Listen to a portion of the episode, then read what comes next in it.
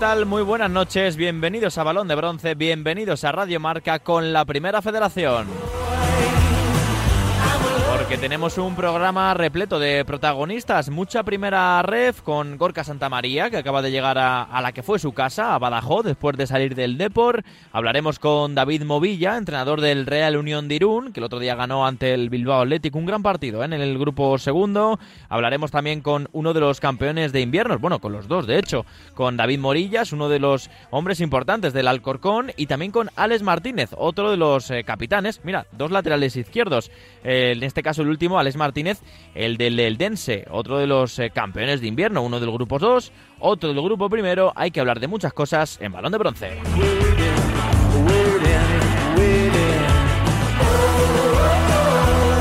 en un programa en el que te tenemos que poner al día de todo lo ocurrido en la jornada 19 y también tendremos por supuesto a los datos de Pedro González y las historias de bronce de Diego García.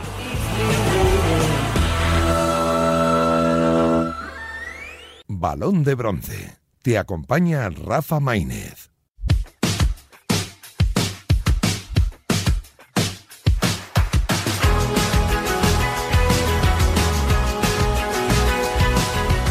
Venga, y toca ponerte al día, pues de la jornada 19 ya ha acabado la primera vuelta y en el grupo primero nos vamos a quedar, por ejemplo, con ese triunfo del Alcorcón 3-1 ante el Deportivo de La Coruña, el Alcorcón que es eh, campeón de invierno. Ahora repasamos esa clasificación del grupo primero. Por cierto, ganó también Unionistas eh, por la mínima en casa ante el Pontevedra, empate a 3 con mucho gol entre el Algeciras y el Linares. 2-1 ganó el Rayo, de Rayo Majadahonda ante el San Fernando con un golazo final de Íñigo Alayeto, empató a 1 el Fuenlabrada y el Celta de Vigo B. Ganó 2-0 la Cultural Leones ante el Mérida y empató a 2 el Ceuta ante el Castilla. Goleó 3-0 el Racing de Ferrol ante el Sanse, eh, que por cierto ha despedido a su entrenadora Luis Aillón. Eh, todavía no se sabe quién va, va, a entrenar al equipo sansero. Ganó la balona con un goletón y García ante el Córdoba y empató a 1 el Badajoz ante el Talavera. Venga, en cuanto a la clasificación, por cierto, este miércoles se recupera el Avalón Pedicalinense Unionistas que se, bueno, se tuvo que aplazar, suspender en el minuto 18 hace, bueno, unas semanas por, eh, por bastante lluvia. Se va a retomar este miércoles eh, con 0-0 a partir del minuto 18 y nos vamos ya a la clasificación porque el Alcorcón es líder con 42 puntos, el Córdoba tiene 39 segundo, que tras perder su partido contra la Balona no pudo eh, mantener ese coliderato, el Castilla es del 0 con 39 y cuarto es el Depor con 35, dos más que el Racing de Ferrol, que es quinto con 33 puntos. En descenso, el Fuenlabrada ocupa esta semana puesto de descenso a Segunda Federación. El Pontevedra es decimoséptimo, eh, tres, cuatro puntos menos que el Fuenlabrada, empatado con la Salvación. Unionistas la marca con el Rayo Majadonda con 22 puntos. San Fernando también está en descenso con 17, los mismos que el Talavera. Y colistas el Ceuta con 8.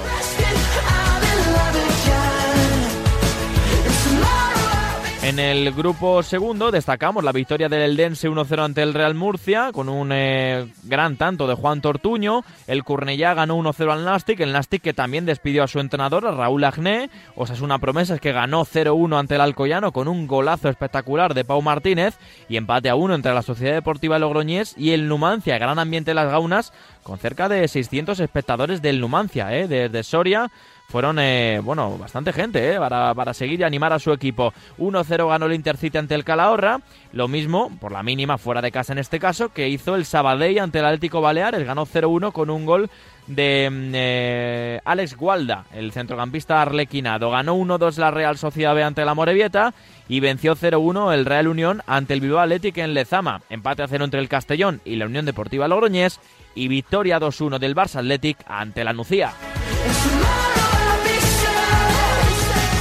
Venga, vamos a repasar esa clasificación porque el líder campeón de invierno es el Eldense, 35 puntos, 4 ya, 4 puntos ya más que el Castellón, que es segundo con 31, los mismos que la Real Sociedad que es tercera, y el Osasuna Promesas, que es eh, cuarta. Eh, quinto es el Real Murcia con 30, uno más que el Barça Athletic, que está ya fuera de los puestos de playoff. En descenso toca repasar que el Intercity, pese a la victoria, es eh, decimosexto, 23 puntos. El Atlético Baleares perdió y se mantiene en descenso con 23, octavo la Unión Deportiva Logroñés con 20 puntos, décimo noveno el Bilbao Atlético con 14 y colista del grupo Calahorra con 20 puntos.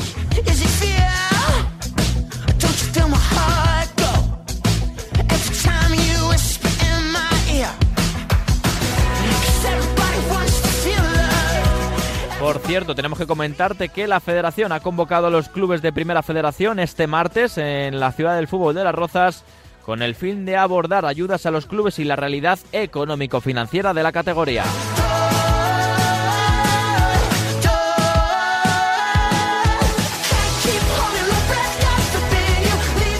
Y tras la primera vuelta tenemos que destacar al pichichi de la competición, es Nacho Sánchez, jugador del Real Unión de Irún con 10 goles, uno más que Arribas, Eneco Jauregui, Dioni y Willy Ledesma con 9 y 8 tienen Álvaro Romero, Varo del Algeciras, Néstor Albiach del Rayo Majadahonda, Alberto Quiles del Deport y con 7 Escudero del Talavera y Dani Romera del Castellón. Así que venga, no te voy a entretener más. Empieza Balón de Bronce. Vamos a escuchar a los protagonistas de esta jornada 19 de la Primera Federación.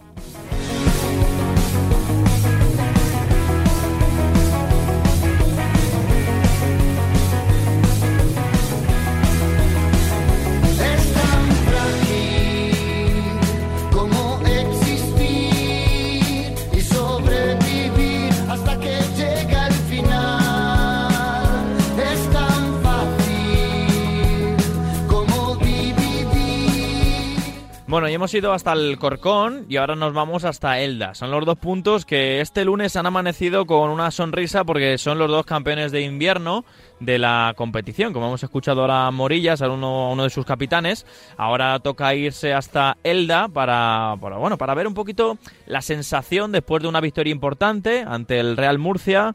Eh, se están acostumbrando ¿eh? a tener victorias importantes, ya son campeones de invierno, primeros el Eldense, recién ascendido, y hay que hablar con su capitán, que es Alex Martínez. ¿Qué tal, Alex? Muy buenas.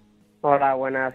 A ver, lo primero, enhorabuena, ¿eh? Por, por lo que lleváis de temporada y ahora, mira, llegáis a este parón, bueno, parón entre comillas, sé que no es parón, pero bueno, un eh, final de la primera vuelta que mejor imposible, imagino. Eh, muchas gracias. Sí, sí, eh, la verdad que, que bueno, desde el primer, el primer minuto que, llegué aquí, pues, pues la verdad que han salido las cosas muy bien. creo que nadie se esperaba de que, de que el equipo iba a rendir de esta manera y que íbamos a terminar campeones de, invierno y, bueno, yo creo que, gracias al trabajo que hacemos diariamente eh, hemos, hemos formado un, gran equipo y que, y que nos gusta nos gusta mucho competir y la verdad que están saliendo bien las cosas, esperemos que, que en esta segunda vuelta sigamos así de bien.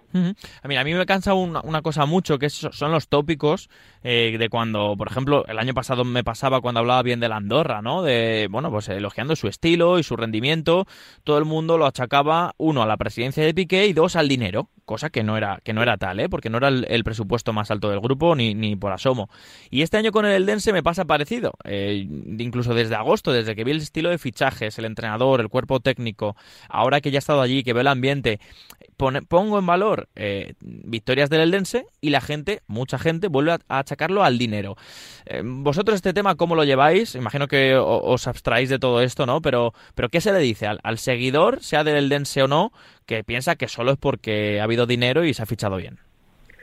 Pues yo, bueno, a ese seguidor que piensa eso no, no comparto su, su opinión porque porque yo creo que bueno que que hay muchos más equipos de la categoría y de, de otros grupos, del otro grupo también, que económicamente son mucho más potentes que nosotros y, yo creo que, bueno, tú lo has vivido de, dentro de hace poquito y, has visto cómo, cómo funcionamos, ¿no? Y somos un equipo eh, humilde, un equipo que, que está haciendo bien las cosas porque el día a día le damos mucha importancia a las pequeñas cosas, ¿no? Y sobre todo a al grupo, que creo que es lo más importante, porque, porque bueno, al final no es solo los 11 que, que juegan de inicio, sino somos los 23, 24 en plantilla que, que estamos, que, que cada día pues le ponemos las cosas difíciles al compañero que tenemos al lado eh, para que para que demos el, el 100% y, yo creo que la clave de, de, del vencer es el trabajo diario. Creo que que eso es innegociable y creo que nos está dando nuestros frutos y creo que, que, bueno que al final hay muchas veces durante la temporada que, que sigues trabajando igual y no están dándose los resultados pero yo creo que, que al final trabajando así estás más cerca siempre de ganar a, a de perder. Totalmente. A ver, tú eres un jugador que ha jugado eh, en segunda, bueno, en su momento en segunda B, luego en segunda también con el Betis eh, en varias ocasiones. Eh, también en primera división llegaste a debutar, si no recuerdo mal, sí, jugaste con el Betis en su día y luego con el Granada.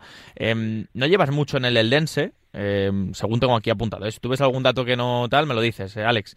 Pero este, se te ve que eres uno de los hombres importantes, uno de los capitanes y uno de los, además yo que he estado allí, uno de los líderes. ¿De qué pasta hay que ser para ser un líder en un equipo al que acabas de llegar? Bueno, como tú lo has dicho, yo llevo solo seis meses, ¿no? Al final eh, hay mucho más importante, mucha gente importante en el vestuario que lleva muchos años más aquí. Pero bueno, yo creo que, que al final pues me lo estoy ganando en, el campo, creo yo, ¿no? Al final pues bueno, eh, creo que estoy intentando dar el máximo de mi nivel para, para el beneficio del equipo y yo creo que, que el jugador eh, cuando se siente importante es porque al final eh, está haciendo bien su trabajo dentro del campo. Y yo bueno creo que que considero que bueno que, que lo estoy haciendo bien y que bueno que al final pues habrá partidos mejores habrá partidos peores pero creo que, que la actitud y no solo mía sino mm. de, de todo de todo el grupo porque porque yo creo que, que por eso vamos líderes no porque al final eh, salga el que salga y ponga el míster al que ponga va a rendir igual o mejor que, que el que estaba jugando y bueno yo creo que la clave la clave es esa no de ser un líder en un equipo se lo, se lo tiene que ganar uno en el campo. Pero bueno, yo me considero un jugador más de la plantilla y hay mucha gente más importante que yo en, el club y, bueno, la verdad que aquí estoy muy a gusto y me siento, como tú has dicho, importante. Qué bueno. Em, em, oye, háblame un poquito del Mister, háblame un poco de Fernando, que, se dicen muchas cosas buenas de él también. Obviamente no estamos diariamente allí para ver cómo, cómo es, qué papel juega con vosotros, eh, si es más un poli malo, un poli bueno, si bromea. ¿Qué tipo de entrenador es Fernando Estevez en lo que llevas con él? Pues la verdad que, que estamos muy muy contentos con, tanto con él como con su cuerpo técnico, ¿no? Creo que hace un trabajo excepcional. Eh, como he dicho antes, le da mucha importancia al día a día y al grupo, que al final, pues bueno, que no son no somos solo 11 que, que juegan de inicio, sino que somos importantes todos y ellos intentan siempre eh, alabar a, la gente que a lo mejor no está jugando menos, porque creo que, que también es importante eso, ¿no? Que, que todos estemos enchufados. Y la verdad que el equipo está muy contento con, con el míster, ¿no? Es un, un tío que, que un tío serio, ¿no? Porque al final eh, creo que para para llevar un equipo profesional pues hay que hay que en momentos eh, complicados y sobre todo en momentos de ahora no porque al final ahora viene la relajación, ¿no? De, bueno, has quedado campeón de invierno y ya parece que ha acabado la liga y todavía queda el 50% de la liga. Y ahora es más que nunca cuando el míster pues pues hay que hay que dar un paso adelante otra vez y decir que, que no hemos hecho nada y que tenemos que continuar haciendo lo que venimos haciendo. Y, bueno la verdad que me alegro por él porque es una gran persona ya lo conocía no personalmente pero ya estuvo en Granada y ah, demás y de Granada y demás y, y, ya lo ya lo ya lo seguía y bueno la verdad que me alegro por él por su cuerpo técnico porque creo que también se lo merece están haciendo un, grandísimo trabajo. Oye te haría mil preguntas y se me acaba el tiempo pero la última te quiero preguntar por en cuanto al club eh, es un equipo que bueno está peleando por el ascenso eh, en cuanto a lo que hay dentro del césped en mi opinión es completamente profesional pero creo que le falta un poquito para aclimatarse, que eso ya es cosa de la gestión externa al fútbol, ¿no? Al césped, eh, le falta aclimatarse por si consigue ese ascenso, ese objetivo, eh, le falta todavía pues mucho que remodelar. Eh, tú como futbolista allí, ¿qué pilares crees que le falta todavía al Eldense para poco a poco amoldarse al fútbol profesional? Bueno, yo creo que desde que llegué aquí sí que es verdad que han mejorado muchas cosas, ¿no? Pues bueno, al final pues cuando llegué pues no teníamos suficientes materiales para, para entrenar, faltaban algunos, algunas porterías, algunos materiales para, para la condición física que hacemos diariamente. Pero bueno, yo creo que, que eso lo hemos mejorado durante, durante el año y, y bueno, al final lo que le falta, pues bueno, eh, también... Te puedes mojar, Alex, no pasa nada, te puedes mojar. No, no, bueno, también pensar que, que es un equipo que, que, bueno, que lleva dos años ascendiendo, que al final pues pues vienen de, ahí abajo, ¿no? Y, al final, pues bueno, eh, ahora mismo pues estamos haciendo ah, mucho ruido en Primera Federación y, sí que es verdad que, que, como infraestructura, pues pues hay muchos clubes más importantes que nosotros, pero bueno, yo creo que, que partiendo de la base de, de lo que había, eh, pues poco a poco el club se va haciendo más profesional y, y, sobre todo pues pues gracias al equipo no que está rindiendo de una manera increíble pues creo que es todo mucho más fácil no así que bueno eh, esperemos que deportivamente vayan eh, igual las cosas porque seguramente que en el club vaya creciendo mucho más. Venga, y dos últimas rapidísimas de una palabra, Alex. Em, ¿Cuál es el futbolista compañero de equipo que más te ha sorprendido? ¿Para bien? Mm, eh, Manu Nieto. Vale. ¿Y eh, cuál es el equipo del grupo que más te ha sorprendido también? Eh, para mí el Castellón. Creo que tiene un, gran equipo. Creo que, bueno, que me había mojado un poco, pero creo que la decisión de, de echar al entrenador creo que fue un poco precipitada. Mm. Estoy de acuerdo. Pero creo que, que tiene un gran equipo y y para mí es uno de los, de los equipos o de los mejores equipos que ha venido a, nuestro estadio y nos ha puesto las mm. cosas bastante complicadas. Totalmente de acuerdo. Pues con eso cerramos, Alex. Eh, ha sido un placer escucharte. Muchísima suerte, que espero una segunda vuelta espectacular. Y bueno, aquí contaremos, quién sabe, eh, si el ascenso del Eldense o, bueno, que estéis otro año más en Primera Federación, que bueno, que para ser un recién ascendido tampoco está mal. Un abrazo grande, Alex. Muchísimas gracias a vosotros. Un abrazo.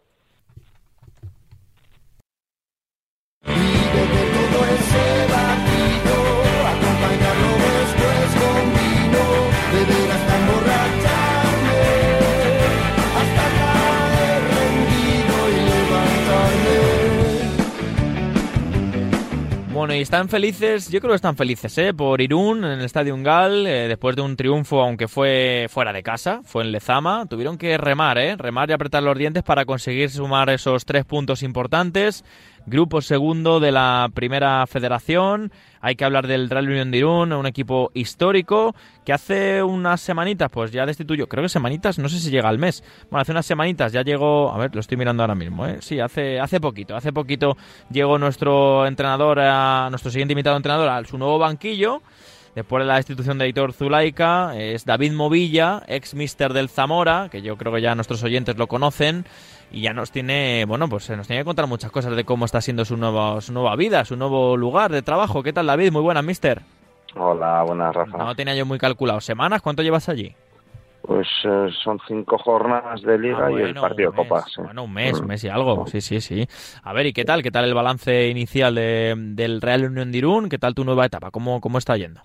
Bueno, contento, contento en cuanto a resultados, en cuanto sobre todo a, volver a ejercer mi, mi, vocación, que aparte de mi profesión, pues, pues tengo el privilegio de, vivir de lo que me gusta y sobre, sobre todo, pues eso, contento porque porque a mí lo que me llena es el verde, es el vestuario y, y poder ejercer otra vez, pues muy, muy, me hace muy feliz. Se echaba de menos, ¿no? He hecho, he hecho mucho menos. Los dos periodos de inactividad no los llevo nada bien, nada bien. Me gusta estar equilibrado y, estar conectado porque, bueno, son muchos años ejerciendo y, y sobre todo porque más que mi profesión es mi, mi pasión y, y, bueno, pues cuesta, cuesta. Oye, ¿cómo se, se lleva estar, digamos, tan cerca del no sé si éxito, pero cerca de la victoria y cerca de la derrota fracaso en un grupo en el que, vale, vas un décimo 26 puntos. Obviamente aquí también somos esclavos de, de, lo que dice la clasificación, pero claro, tres puntos abajo está el infierno y tres puntos arriba está la ilusión del playoff. ¿Cómo se gestiona todo esto? Bueno, con, con, estabilidad y poniendo el foco en, en, lo que realmente es el, objetivo del club y, y, para lo que nos han traído, ¿no? Eh, que es eh, dejar cinco equipos por, por detrás, sabiendo la dificultad que entraña la categoría y, y bueno, pues la, eh, la trituradora que es de, entrenadores y de proyectos, ¿no? Esta categoría eh, donde, donde cuesta muchísimo sacar los puntos y donde la dificultad es máxima. Mira, van nueve destituciones en el grupo 1 y nueve destituciones en el grupo segundo, con la de este domingo de Raúl Agné del Nastic. David. Mm, lo desconocía, desconocía, bueno, sabía que había muchos, eh, desconocía lo de Agné, pues 18 de 40 yo no lo sé, porque cada club tiene sus motivos, evidentemente. Yo mismo he entrado en un club donde ha sido cesado el entrenador, ¿no? Pero dudo mucho que haya 18 técnicos que no estén haciendo bien su trabajo, ¿no? Eh, lo dudo mucho, pero bueno, eh, sabemos lo que es la categoría y, cada año supera los números. El año pasado no sé, fueron 20, 20 y algo. Este año pues va camino a superarlo. Oye, ¿qué te está pareciendo esta primera federación? Eh, además, me, me, gusta hacerte esta pregunta porque tú lo has vivido, lo has visto desde la distancia, de no tener un trabajo, un banquillo, y ahora desde dentro. ¿Qué te está pareciendo en lo deportivo y en lo, en lo extradeportivo, en lo, a nivel de profesionalismo? Bueno, eh, tuve ya una experiencia en Zamora la temporada pasada, 13 eh, jornadas, lo seguí, seguí la categoría, la, vuelvo, la vuelto a seguir este año y, ahora desde dentro y a nivel deportivo eh, tiene un nivel top, mucho más cerca de la segunda A que la antigua segunda B. Eh, donde el, el, nivel de los futbolistas, de los cuerpos técnicos y de los clubs eh, stop. Y a nivel bueno pues organizativo etcétera pues creo que no voy a añadir nada de lo que se ha dicho. Creo que tiene mucho margen de mejora que esperemos que que se afronte, ¿no? Sabiendo que es una categoría nueva, que requiere su tiempo, pero, pero yo creo que se ha dicho mucho, se ha hablado mucho, pues el año pasado, pues aquellas palabras de, de Alex, que además tuvo privilegio de entrenarle en, en Baracaldo, eh, que se hicieron muy, muy virales y que bueno, que yo creo que que muchas personas que estamos en la categoría, muchas de, esas, de las cosas que dijo, pues, compartimos, ¿no? Yo creo que en ese sentido hay, hay mucho margen de, de, mejora, pero también hay que, hay que darle tiempo y yo me quedo con, con lo positivo que es el nivelazo de, de los jugadores y, de los equipos que a los cuales eh, te enfrentas cada semana. Em, ¿Te ha sorprendido el nivel de, algún equipo en particular del grupo segundo? Vemos equipos eh, recién ascendidos, recién descendidos como la Real Sociedad B, que está ahí en esa parte de arriba, a Morevieta, que tiene una racha positiva como en Lumanci y les ha llevado ahí otra vez a pelear por playoff. ¿Qué te llama la atención? Bueno, sorprender, sorprender es difícil, ¿no? Porque cuando conoces los procesos y, ¿sabes? O sea, si solo ves la clasificación te puede llamar la atención algunas cosas, pero tú, por ejemplo, el de Osasuna, si ves cómo compite y, lo bien, lo bien que hacen las cosas, pues, pues te sorprende menos, ¿no? Y yo creo que es una categoría donde, donde hay tan, tan, tanta igualdad que, que la clasificación primero no es referente ahora de nada, porque en dos partidos te pones abajo y dos partidos te pones arriba, donde hay presupuestos enormes. Eh, eh, yo creo que ahora mismo el, eh, pues bueno, pues la provincia, bueno, la, comunidad de Alicante, pues tienen proyectos muy potentes, equipos recién ascendidos con, con, capacidades enormes, por no hablar del Murcia, por ejemplo, también, ¿no? Es que hay recién ascendidos con un potencial enorme. Luego los descendidos que también lo tienen.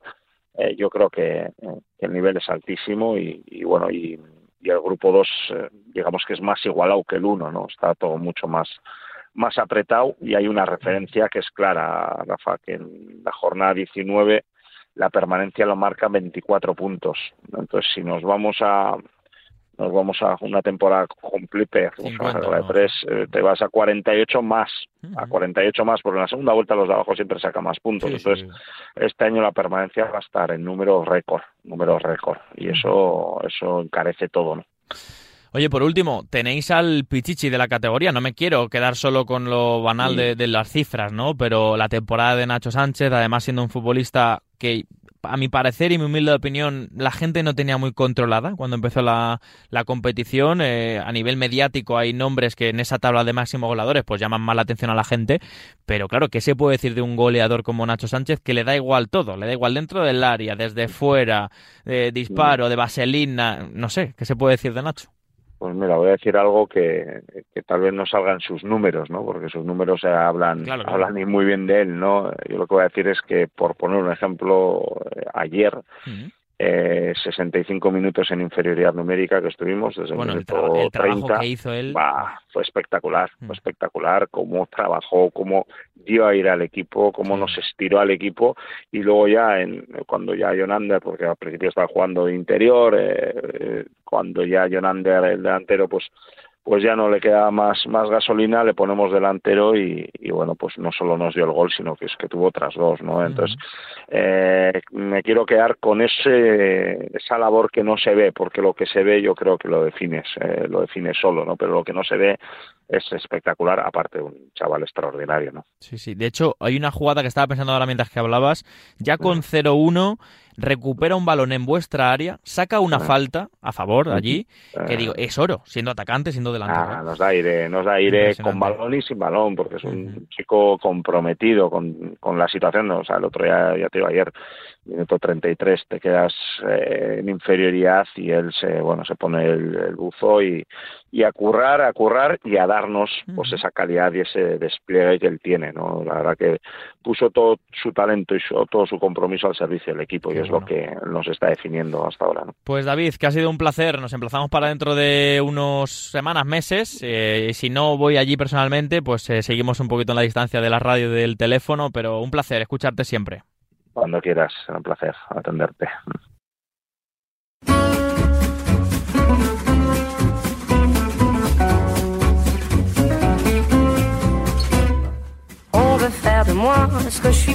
Bueno, y seguimos en el programa, seguimos en Balón de Bronce y lo hacemos con nuestra sección de los datos de la jornada, ya la 19 ¿eh? de la temporada, ya se acaba la primera vuelta y como cada lunes doy paso a nuestro compañero y amigo desde León, eh, Pedro González. ¿Qué tal, Pedro? Muy buenas. Hola Rafa, ¿qué tal? Pues Muy bien, deseando que escucharte sobre todo y oye, cada día que te veo en más plataformas, eh, más en Twitter, pero la radio ya sabes que es algo distinto y nos mola mucho esta, esta sección. A ver, eh, todo bien, ¿no? Todo bien, la verdad, sí, bien, mucha novedad. Bien, bien, venga, empezamos por el partido, uno de los partidos de la jornada, que fue ese Alcorcón 3, Deportivo de La Coruña 1. Sí, con Alcorcón que ha ganado 10 de los últimos 12 partidos de Liga y suma 22 de 24 puntos en casa. Con Pablo García, que es el jugador de Primera Federación, que actualmente más goles ha marcado a equipos que están en posición de playoff. Marcó dos al Racing de Ferrol, un al Depor y una al Castilla. Y es que el 36% de los goles anotados por el Corcón han sido a los cuatro equipos que comparten con posición de playoff con él. Y un Adrián Dalmau, que es el jugador con mayor participación de gol saliendo del banquillo, con tres goles y tres asistencias. Y se rompe una racha de tres victorias seguidas del Lepor y en 57 partidos de primera federación y playoff, sin Lucas, el Depor nunca marcó un gol de falta directa, en dos con Lucas acaba de marcar. y un golazo, eh, además, eh, el tanto de Lucas Pérez. Eh, otro de los encuentros, nos vamos al grupo segundo, encuentros que también marcaban un poco la jornada, fue ese el Dense 1, Real Murcia 0.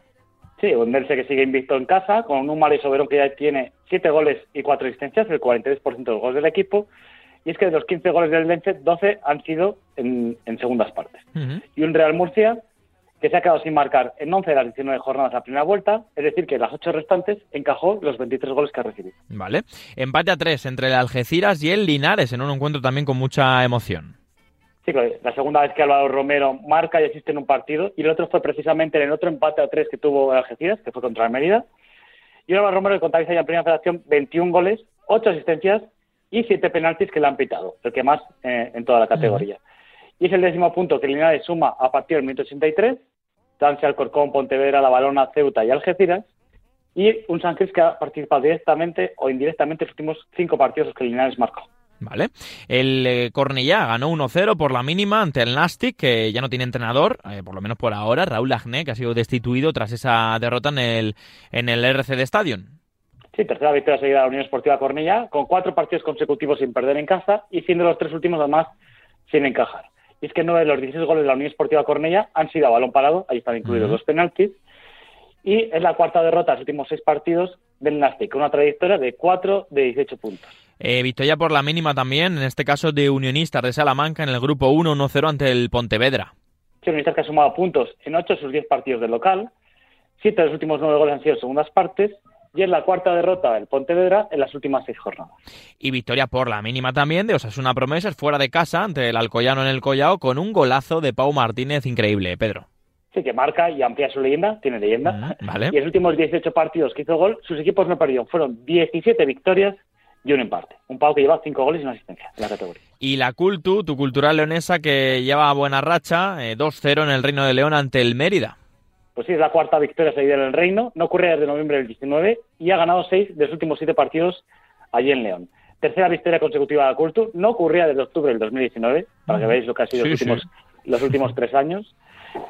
Y en los 22 partidos de Liga en casa, antes de la llegada de Docampo, la Cultu ganó ocho partidos y en 10 encuentros locales con él ya son siete victorias y un Perkan que ha marcado seis goles y una asistencia en los últimos ocho partidos de la Cultu. Qué importante ¿eh? esa racha de, la Cultu, eh, ahora de Eduardo Docampo. Otro de los encuentros importantes fue la victoria del eh, Sabadell ante el Atlético Baleares.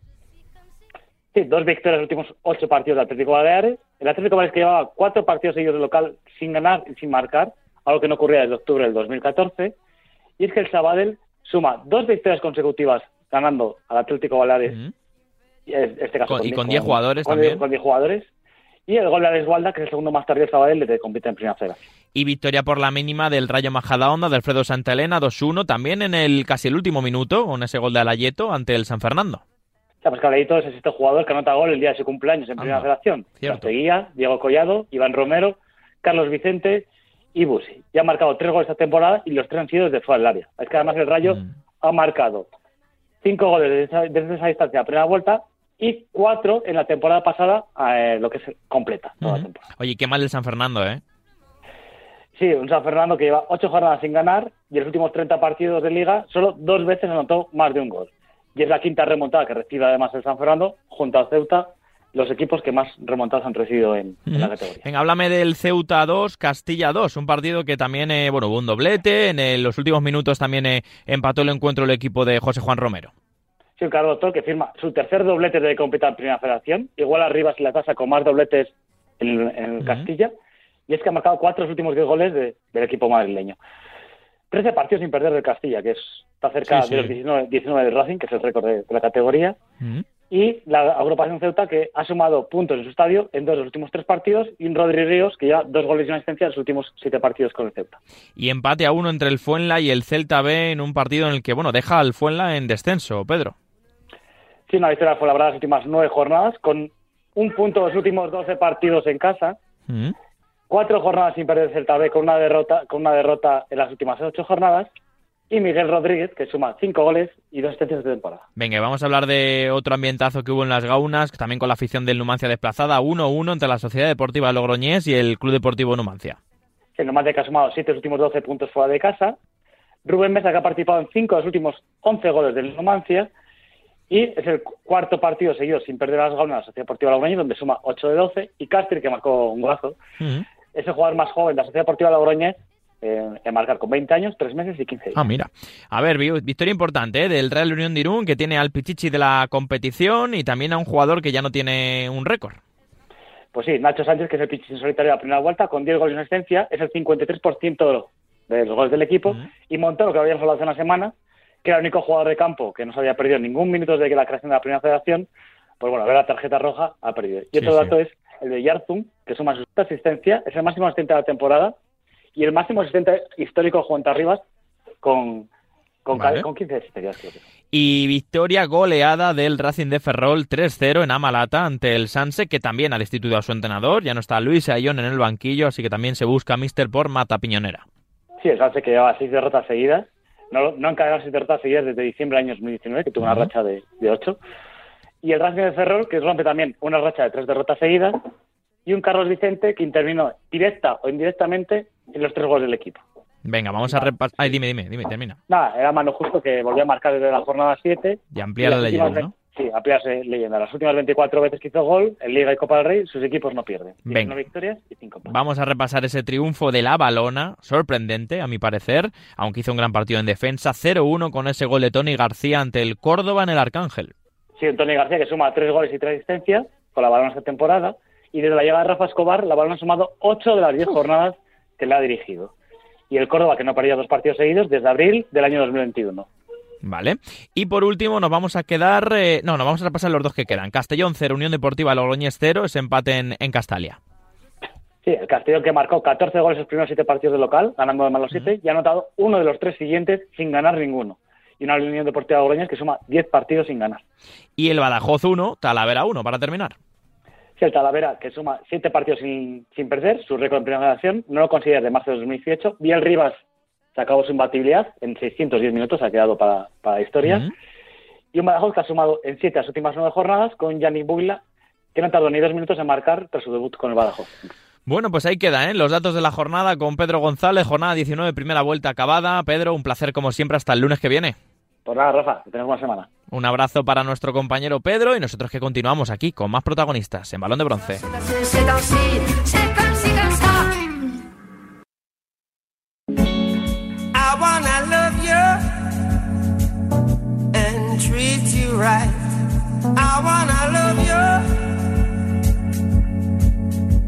every day and every night we'll be Venga, y toca irnos hasta Alcorcón. Eh, vamos a iniciar un tramito donde vamos a hablar con los campeones de invierno y uno de ellos es, eh, bueno, pues el Alcorcón. Eh, vamos a hablar con uno de sus futbolistas importantes, ya no solo en el césped, sino en el vestuario.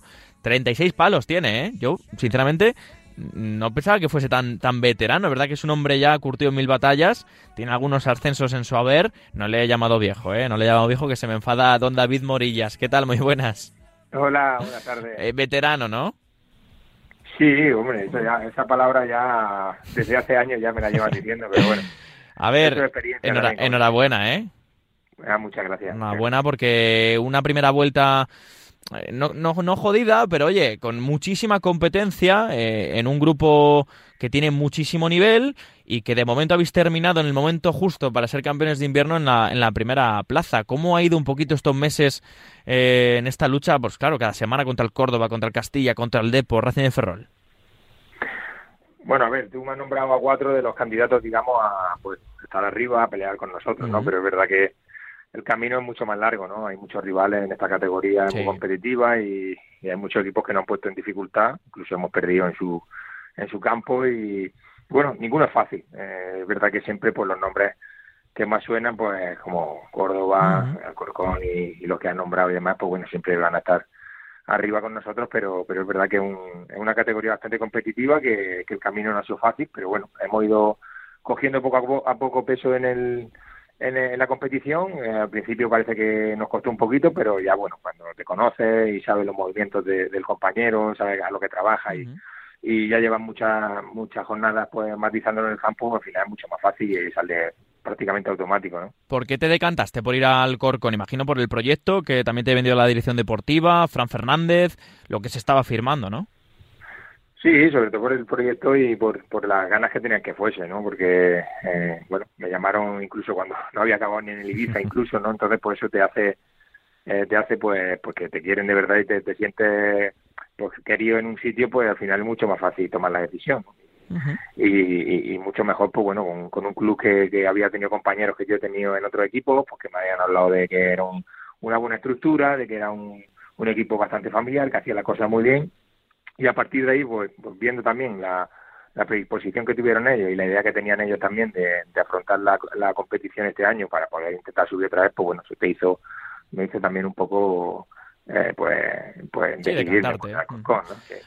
Yo cuando voy a Santo Domingo, este año he ido alguna que otra vez a, veros de, cerca, eh, sinceramente, y no es porque estés aquí, flipo con la banda izquierda, sinceramente. ¿eh? eh tú, digamos, más como fijo también, pero quien, quien te pongan, quien te pongan por delante, eh, pues Pablo García, Javi Lara, Álvaro Bustos, pues si tiene que jugar Chiqui más escuela en banda, esa banda es un espectáculo. O sea, yo no sé eh, los automatismos que tenéis. A mí, por ejemplo, me gusta mucho cuando coincides con Javi Lara, que él va un poquito para el centro y tú tienes todo el carril. Pero hmm. imagino que esa banda, y, bueno, mejor la otra igual, ¿eh? por supuesto, pero, pero al final, por, el juego por banda del Alcorcón es uno, uno de los pilares donde cimentáis un poco el ataque, ¿no? Sí, como, como decimos muchas veces en, de cachondeo, ¿no? En entrenamiento, que la, por la banda izquierda se juega y por la derecha se corre, ¿no? ¿Ves? Pues es que esa es la sensación, sí, sí, total. Cachondeo que tenemos, pero no, bueno, al final eh, eh, determina un poco la posición de cada compañero, ¿no? Mm. Porque Javi Lara es verdad que le gusta caer mucho a ese perfil, al final Pedro Mosquera es zurdo y se encanta un poco también por traer el balón un poco a la izquierda, también le gusta estos otros jugadores que estoy nombrando, le gusta el juego combinativo y a mí también, pues al final, bueno, hay una buena asociación, incluso, bueno, cuando juega Bustos, Pablo, me siento cómodo con, con el que juegue ahí y es verdad que nos entendemos bastante bien y como te he dicho, al final hemos cogido el automatismo poco a poco y ahora pues se ve pues que, hacemos las cosas un poco como, como que no entendemos, ¿no? Antes era un poco más difícil, pero... Sí, que, te tienes que pues aclimatar y, aprendes a jugar de memoria sabiendo tus compañeros. Oye, ¿cómo es jugar con dos superclase como Javi Lar y Pedro Mosquera? Bueno, con Javi ya lo tengo mucho. Bueno, en Ibiza, por supuesto, claro. Ya fueron tres años juntos, ¿no? Y este es el cuarto. Y con Pedro, pues muy bien. Al final son personas normales dentro del campo, te dan pues te dan confianza, te dan cariño, luego fuera también son personas excepcionales, pero da mucho gusto y mucho placer, ¿no? De, pues lo que ha sido Javi, lo que ha sido Pedro, ¿no? Pues que, que coincidas con ellos, que disfrutes con ellos y sobre todo, pues bueno, tenemos más o menos, somos de la misma quinta parecida, ¿no? Entonces, pues bueno, nos ayudamos mutuamente, ¿no? Qué bueno. Oye, tú que has jugado en, en, bueno, en Segunda B, Primera Federación con Ibiza, has tocado el fútbol profesional, ahora estás en esta Primera Federación. Me interesa mucho, David, tu opinión sobre esta Primera Federación. En lo deportivo, no lo vamos a discutir, es espectacular. ¿Qué le falta para crecer un poquito más en lo, en lo profesional? A ver, eh, poco a poco se tiene que ir mejorando sobre todo el tema de visión, ¿no? Porque es verdad que, bueno, cuando viene el fútbol profesional esto es mucho más fácil, ¿no? Vamos, mm. eh, con la liga, la segunda y la primera es otro nivel, ¿no? El tema de, pues, de, de los de los partidos, el tema de pues también del horario y eh, hay muchas cosas que se, se profesionalizan mucho y creo que pues, bueno aquí se puede ir mejorando. Tampoco yo soy quien para decir que se tiene que ir mejorando o no, pero es verdad que bueno sobre todo el tema de una buena plataforma para que se vea bien el fútbol, para que la gente pues, pues que se pueda, ¿no? Muchas veces se queda enganchada y todo este tipo de cosas. No solo este año, sino el, pasado pues ya hubo problemas y a partir de ahí pues bueno eh, sobre todo pues haciendo también lo que hace la liga, ¿no? Eh, haciendo presupuestos, eh, que no se gasten más de lo que de lo que no se puede, porque al final, bueno... Sí, que hay un control económico, ¿no? Un control económico, sí, porque hay, había muchas deudas. Yo, yo he estado en muchos clubes y muchos de ellos he sufrido impagos, pero al final es una cosa difícil, ¿no? Porque, eh, pues bueno, algunos a lo mejor tenemos una suerte de cobrar un poquito más, pero hay otros clubes, como yo he estado también cuando empecé mi carrera, pues que, pues que sobreviven, ¿no? Entonces, eh, si te falta un pago, pues ahí también es un poco complicado. Entonces, el control económico yo también es muy importante. Y bueno, yo creo que al final AF está haciendo su, su función también con, junto con la federación y, y bueno, juntos esperemos que pues que se haga una, una liga pues acorde a lo que a lo que hemos hablado, ¿no? Que hay equipos eh, muy buenos, que hay una, no sé, que hay eh, la gente tiene ganas de verla, ¿no? Es una liga sí, una competición atractiva, sí, sí. Y, y, al final, pues bueno, pues está muy bien. Al final la tercera categoría de España y creo que, que hay que darle hay que darle mucha, mucho más nivel, ¿no? Bueno. Pues eh, Morillas, que ha sido un placer hablar contigo en Balón de Bronce, que además me gusta llamar de vez en cuando a posiciones que a lo mejor, digamos que no son tan mediáticas. ya sabes que esto al final para el mediapunta, para el delantero, el de los goles, eh, que te voy a contar a ti, tú eres lateral izquierdo, pero a veces hay que salirse un poco de eso, que el discurso y la, charla cambia y, también, también mola. Un abrazo y mucha suerte, ¿vale? Bueno, muchas gracias. Un abrazo. Simplemente dejaré que salga todo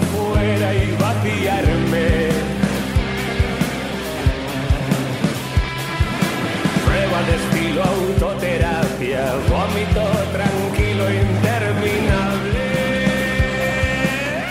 Venga, y vámonos hasta Badajoz porque uno de los movimientos más eh, sonados en cuanto al mercado de invierno eh, fue en la ciudad pacense. No hablo de Yannick Buila, que bueno, marcó un golazo a, los dos minutos de su debut en este, en este partido este fin de semana ante el Talavera, en ese empate a uno.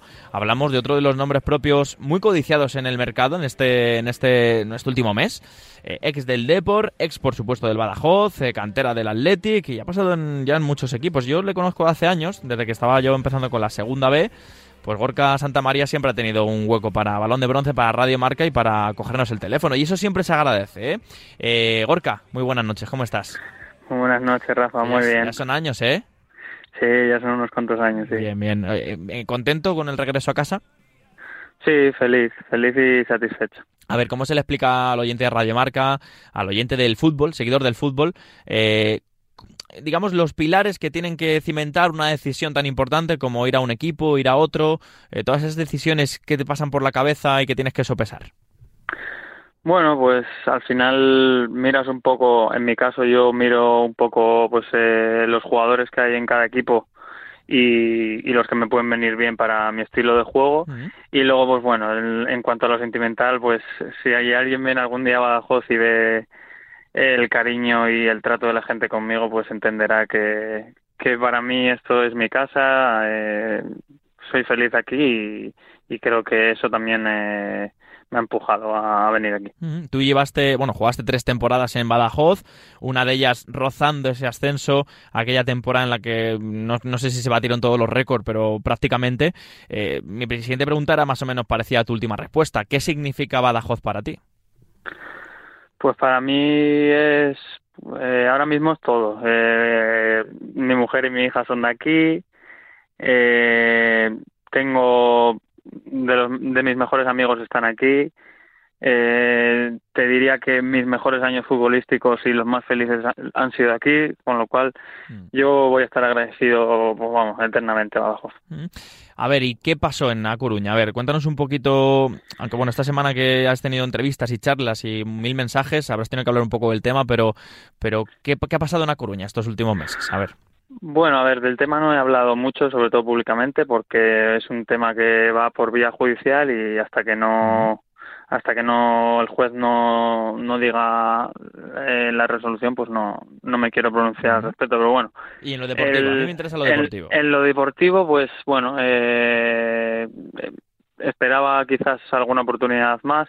Es verdad que no he tenido muchas oportunidades, pero bueno, los motivos, eh, los principales motivos del deporte y los que me dan a mí eh, es que, que no es un tema de nivel, que tengo el mismo nivel o, mejor que mis compañeros, pero que es un tema de, sistema y de jugadores, que al final jugamos, jugábamos sin extremos puros, que no éramos un equipo de, de mandar eh, excesivos balones al área y bueno, y que yo ahí pues no iba a brillar tanto. Eh, además, con la llegada de Oscar, pues eh, como ya le conocéis, es, un entrenador que, que le gusta mucho jugar a pie, jugar, dar eh, muchos toques para llegar al área contraria y, y, bueno, eh, un poco un fútbol diferente al mío, también eh, motivado pues por los jugadores y el perfil de jugadores que, tiene y que utilizaba él en este caso. Oye, y a ver, tú como jugador de, fútbol, lógicamente, eh, el día que te llama el Depor, sabes que es una oportunidad histórica y casi única. ¿Qué sentimiento tienes? No voy a utilizar la rabia o la frustración, pero ¿qué sentimiento tienes cuando ves que no te ha salido la jugada en el Depor? Un, un club que, que si tienes suerte y te va bien, te puede cambiar la carrera.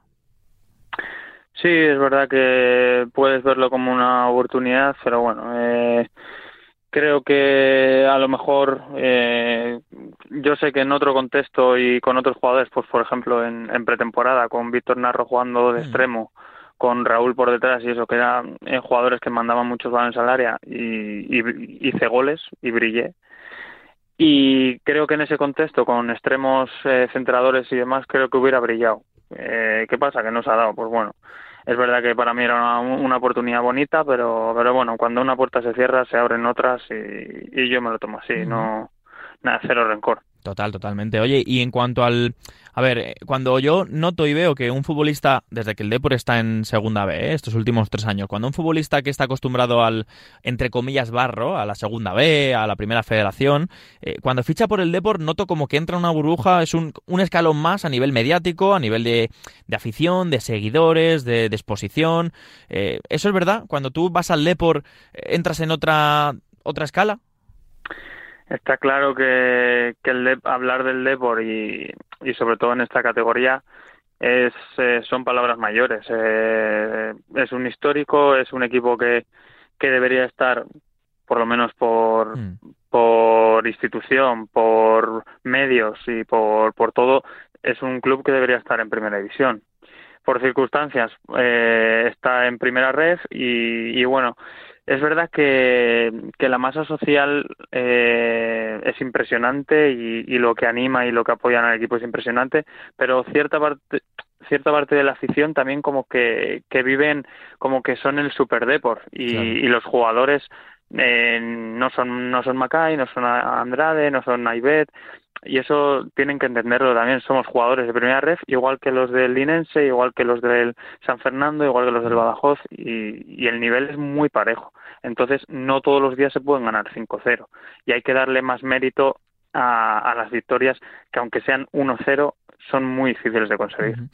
Sí, es que en parte eh, opino como tú, en el sentido de que el Depor, vale, ha bajado a, hasta, este escalón desde los últimos años, pero por ejemplo es que yo, Gorka, me, llevo encontrando gente que no ve la categoría y que ve al Depor y, se piensa que debería arrollar solo por el hecho de ser del Depor. Que eso, en mi opinión, humilde opinión, es faltar el respeto a la, a la categoría y a los futbolistas, porque se piensan que el Depor, solo por ser el Depor, tiene que ganar 3 o 4-0. Es que eso imagino, obviamente, porque me lo acabas de decir, también esa presión llega al futbolista, ¿no? Así es. Eh, indirectamente se, se falta respeto a, a, los, a los equipos contrarios. Hablo de, no hablo de que los jugadores del Depor y los entrenadores falten al respeto, pero es verdad que, que parece que por decreto el Depor tiene que ganar 3-0, mm. por lo menos en Riazorte, que las 3-4, 3-4-0, 5-0, y es muy difícil, es muy difícil. Y más cuando esta categoría ha dado un, salto en cuanto a profesionalidad, por lo menos por lo menos en jugadores ha subido el nivel y por lo menos yo considero que los equipos de primera red de la parte de arriba son muy similares a los equipos de, segunda división de zona media tabla hacia abajo. Por último y cerramos el tema de por qué has aprendido de estos meses. Pues eh, sinceramente eh, he conocido un Gorka que pues que que ante los momentos difíciles eh, sabe poner buena cara. Yo antes, eh, cuando no jugaba, eh, estaba siempre con mala cara, como enfadado, eh, venía a casa y lo pagaba con los míos. Y creo que eso era muy injusto. Y con el paso del tiempo pues, he aprendido que, que pues que, eso no puede ser, que, que no puedo pagarlo con los míos, que son los que me levantan cuando peor estoy que, que al final tengo que, tengo que tener buena cara o tengo que intentar ser feliz porque soy un privilegiado, porque porque al final el, creo que mm, me perjudica al estar mosqueado, baja mi nivel, eh, bueno, mm, creo que, que estando alegre es mucho más positivo para todas las partes, para mí, para el grupo, para el entrenador, para todo. Y bueno, creo que con el paso de los años he aprendido eso. Y, más en el Debor, que ha sido en el club donde menos he participado. Fíjate. Eh, por último, ¿qué te esperas de, Badajoz? Yo sé que, cuando pasen unas semanas o unos meses eh, te llamaré otra vez y charlaremos un poquito más del Badajoz. Ahora esta, esta charla es más esa transición ¿no? de Depor a, a Badajoz, pero ahora ¿qué te esperas de un equipo que, que sinceramente mm, el objetivo real no sé cuál es, imagino que la permanencia, porque visto los bichos que hay en el grupo primero que pelean por el ascenso Gorka, el objetivo yo creo del Badajoz es no complicarse, eh, si puede, pues alcanzar la quinta plaza, pero es que está tan complicada, ¿no? Que, imagino que el objetivo es salvarse. Ahora mismo, de momento, queremos alejarnos de, la zona de descenso y, y paso a paso iremos mirando eh, hasta dónde podemos llegar. Está claro que, que de momento necesitamos mucho más para estar arriba y, y mi intención es mm, darle un poco de, carácter y, un poco de, de, de ambición al, al, equipo, que creo que le falta, en ocasiones le falta tener... Mm, creérselo más. Sí, creérselo más o cuando va ganando pues tener un poco más de ambición y, y si vas 1-0 pues intentar hacer el segundo para luego no sufrir tanto. Creo que el equipo muchas veces ha, ha metido algo gol y, y, poco a poco se ha ido echando para atrás y bueno, eh, creo que hay que darle un poco más de carácter. Bueno, y la semana que viene recibís al, al Alcorcón, eh, así que nada, Gorka, me ha encantado la charla, te agradezco la, la sinceridad y, sobre todo, pues eh, desearte mucha suerte para lo que viene y, sobre todo porque estás en un sitio que para ti y para tu familia, pues también imagino te, te hará feliz. Así que un abrazo y aquí te seguiremos, ¿vale? Pues muchísimas gracias, Rafa. Ya sabes que el placer es mío y, bueno, cuando quieras, aquí estamos para hay que, ir, hay que ir para allá. Un abrazo grande. Chao, Gorka. Un abrazo, chao.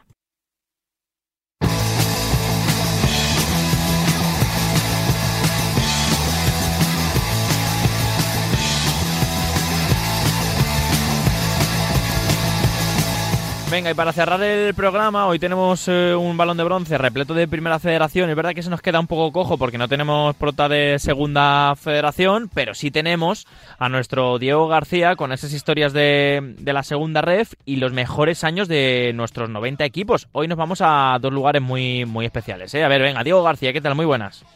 Buenas y muy frías noches. Rafa, sí, sí, la verdad es que sí. Nos espera una semana además muy fría y, pero bueno, qué mejor, ¿no? Que un oyente de Radio Marca de Balón de Bronce esté en el calor de su casa escuchando Balón de Bronce, o en el coche, o en el taxi, o en el camión, o donde le pille.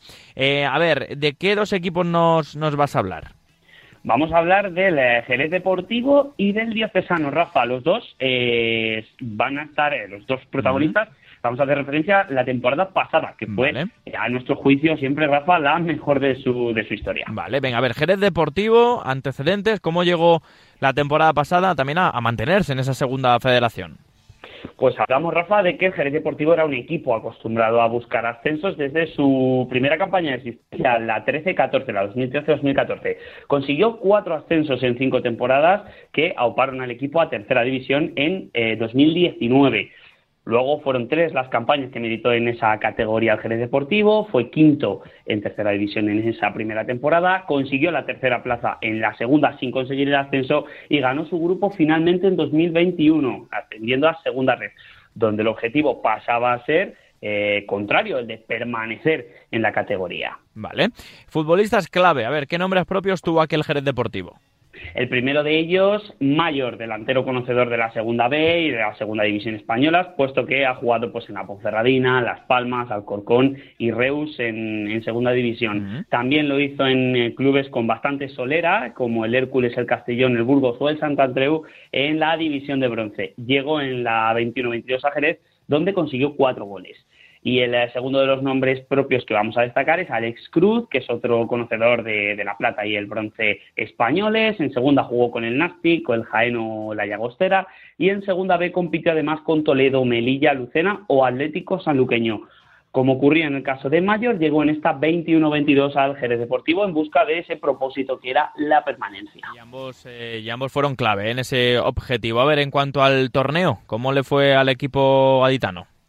No comenzaron mal, Rafa, las cosas para el cuadro andaluz, que para primeros de octubre ya había conseguido victorias de mérito pues ante clubes eh, ya acostumbrados a, este tipo de divisiones, ¿no? Como el Villanovense, Las Palmas Atlético o incluso el Panadería Pulido. Sin embargo, eh, cinco derrotas en un tramo de seis partidos dejaban al equipo en descenso para la jornada 13. Le costaba una barbaridad puntuar al Jerez Deportivo fuera de casa, pero como local competía y se acostumbró a sumar de tres en tres como local. Eso le permitió afrontar el último tramo de la competición fuera del descenso, puesto que era un décimo en la jornada 28 con 35 puntos, cuatro por encima de las posiciones de play-out.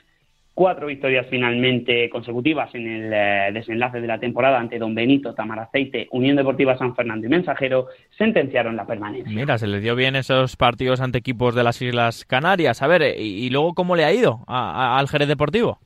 Bueno, como consecuencia, Rafa, destacar que eh, se extiende esa meteórica progresión eh, del club, que ya no es que haya ascendido a primera red, no ha continuado con esa racha de ascensos, pero sí que se ha conseguido mantener en una segunda división red de una exigencia máxima. Sigue dando pasos, por tanto, este Jerez Deportivo para convertirse, yo creo, Rafa, en un referente del fútbol modesto andaluz. Por supuesto, y nos consta esa, ese adjetivo. A ver, el otro equipo, como has dicho, es el diocesano con su ascenso a la segunda federación, ¿cómo llegó el equipo cacereño? Antecedentes. Pues el club de Cáceres ascendió a tercera división en el curso 16-17 por primera vez en su historia y entre el 2017 y 2021 se mantuvo en la parte media alta del grupo extremeño en tercera, disputando el playoff por el ascenso a segunda red en la 2021, la etapa la campaña anterior a la que vamos a analizar, la 21-22. A ver, futbolistas clave del diocesano, eh, que bueno, alguno me suena, la verdad. Vamos a destacar un par de nombres, Rafa. Adrián Mercadal, extremo que fue el máximo goleador del equipo con 10 dianas en esta 21-22 y que llegó precisamente para esta campaña después de contar solo con experiencia como, jugador senior en la tercera división balear. Solo tenía 21 años, así que interesante no solo pasado, sino futuro el que tiene por delante el ahora jugador del Corea.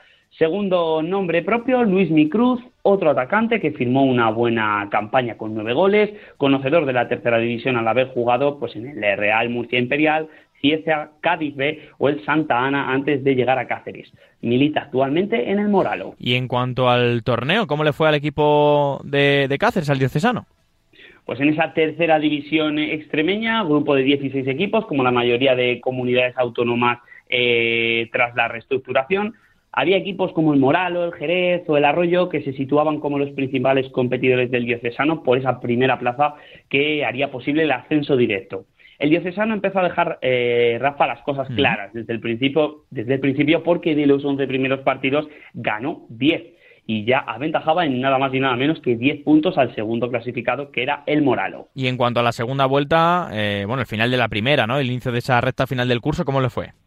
Pues a finales de enero, en la jornada 18, la ventaja se redujo después de una derrota del diocesano a domicilio ante el Olivenza por 1 a 0. Faltaban 12 jornadas y solo eran ya 5 los puntos de ventaja con eh, respecto a Trujillo y Moralo, que era eh, completaban la, terna de equipos que conformaban las primeras posiciones. De los 10 partidos siguientes, el diocesano volvió a apretar el acelerador, consiguió 8 victorias, sumó también un empate, haciéndose con el ascenso a dos jornadas del final, tras una victoria por 1-3 ante el Calamonte. Y en cuanto a las consecuencias, ¿cómo le fue posteriormente al equipo de Cáceres? Pues esta temporada, Rafa, se ha producido el debut del Diocesano en segunda red, que además alcanzaba de este modo su mejor clasificación histórica. Además, gracias a ese título conseguido en tercera, el club ha hecho este año su debut en la Copa del Rey, en esta 2022-23. En la primera ronda, además, otro hito histórico para el club que eliminó al Zaragoza por 1-0, eso sí, siendo derrotado por el Getafe en la segunda ronda. Pues hasta aquí el repaso de estos dos equipos, como cada semana con Diego García. Diego, un placer como siempre. Abrígate mucho, Rafa. Buenas noches. Venga, un abrazo. Un abrazo.